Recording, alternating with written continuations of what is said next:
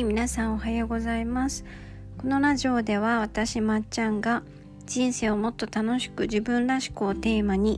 片付けシンプルライフ日々の学びについてほぼ毎朝10分ゆるくお話をしていきます。掃除や片付け朝活のお供にぜひ聞いてみてください。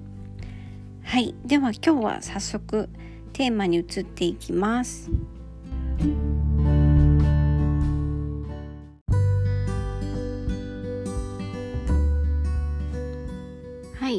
では今日のテーマは誰でも運のいい人になれるっていうあの怪しいセミナーのあのタイトルのような はいテーマですけれども誰でも運のいい人になれるです。というのも私が最近職場で少し前に話題になった本を読み終わってすごく良かったので3回ぐらい読み直したんですよね。でその本のタイトルがえっ、ー、と運のいい人の法則だったかな？うん。あのそうそうそう運のいい人の法則だ。っていう本なんですけれどももともと面白い経歴の人が書いてらっしゃってマジシャンの方が書いてるんですよ。うん、マジシャンの方が心理学にも興味を持たれて心理学の博士号を取るまでにあのお勉強なさってで本を書かれてるんですよね。うん、そうなんですよだからちょっと中身もすごいユニークな本だったんですけどこの方は運のいい人と悪い人っていうのは法則があるのかなって思って実験をされたんですよ。うん、でその実験の結果から学んだこととか実験の中であの対象となった運のいい人の体験談とか運の悪い人の体験談とかも実際に載ってるんですね。うん、でこの方は運のいい人の法則を4つ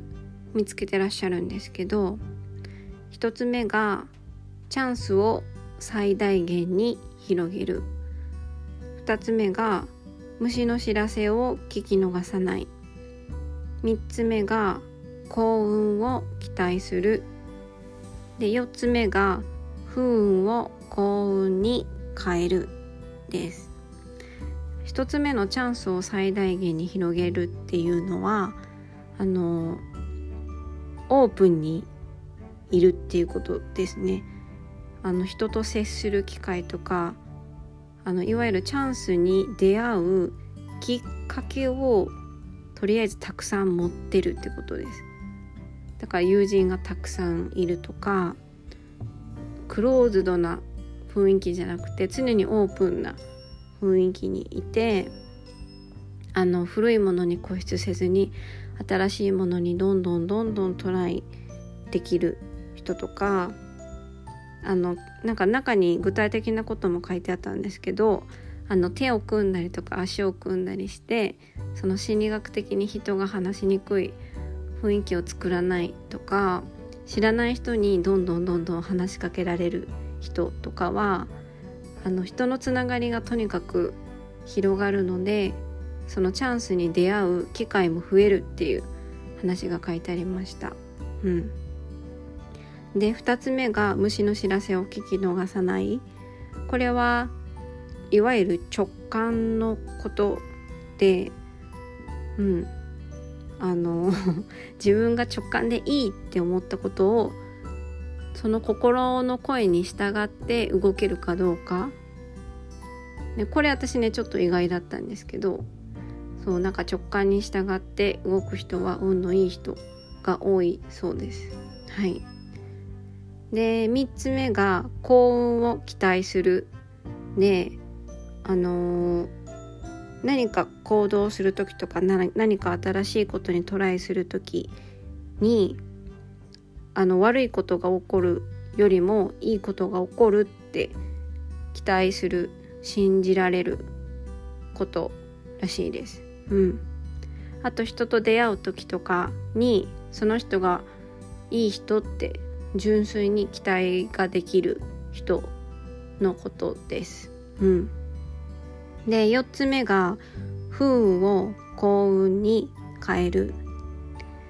これはあの同じ現象が例えば起きたとしても物事の捉え方が人によって異なってそれを不運と捉えるのか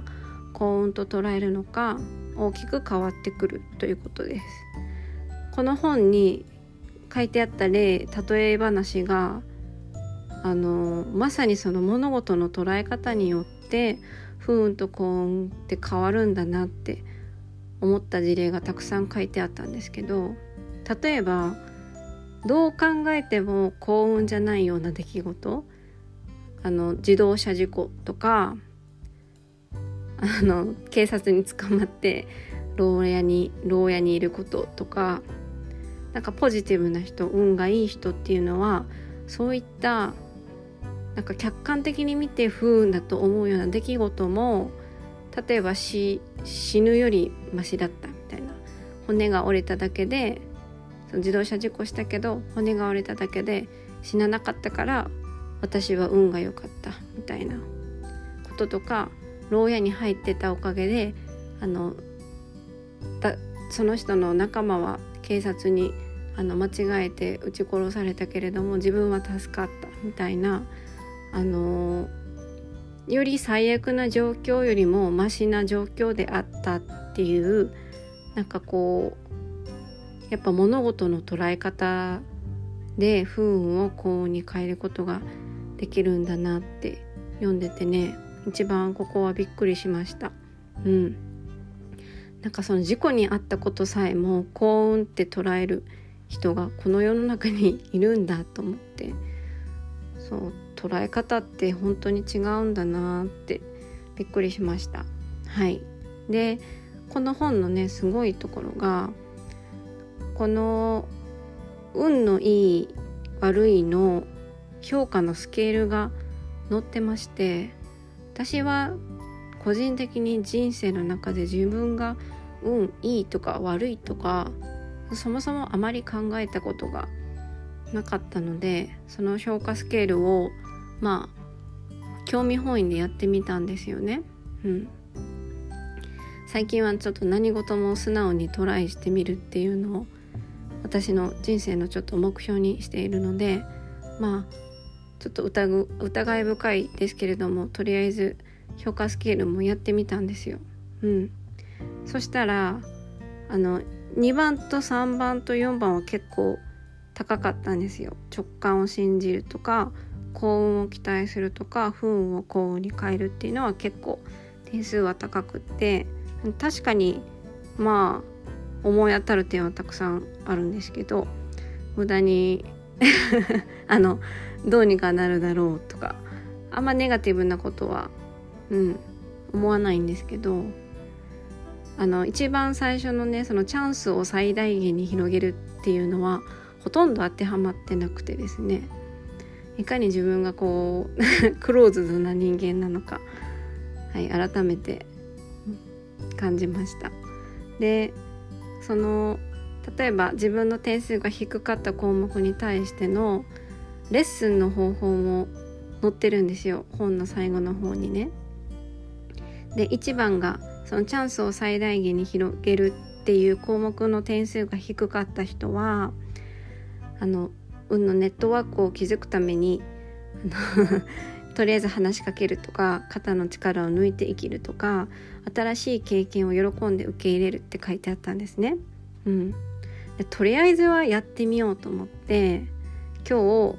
あの職場のでジムに行った時にジムの人たちにとりあえずたくさん話しかけてみたりとかあのー、コンビニにね仕事帰りに寄った時に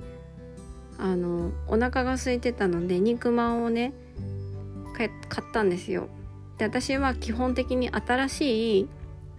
新商品とかにはトライしないタイプなんです失敗するのが嫌なので。ですがこの新しい経験を喜んで受け入れるっていう言葉が頭に残ってたのであのマーラー味の肉まんをね買ったんですよ。うん、なんじゃそりゃっていう、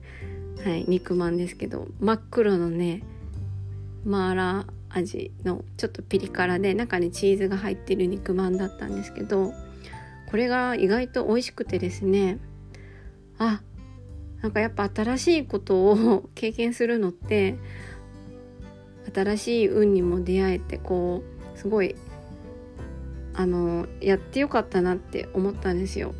うん、ちっちゃいことですよ。あの 美味しい美味しい肉まんを発見したってすごいちっちゃなことですけど今までの私だったら絶対あのピザマンか普通の肉まんを頼んでたと思うのでそうこの本を読んであのマーラー肉まんを発見することができたっていう。そう私は今日はすごく運が良かったです。はい。なのであの運が悪いなって思ってる人とかいたらちょっとこの本ね読んでみてください。はい。タイトルは運のいい人の法則でした。はい。で今日のテーマは誰でも運のいい人になれるっていうお話でした。素直に従ったら私は多分ここからどんどん運のいい人になっていくはずなので楽しみです。はい。ではここまで聞いてくださってありがとうございました。えー、今日一日あの皆様の生活が穏やかになることを願っております。また次回のラジオでお会いしましょう。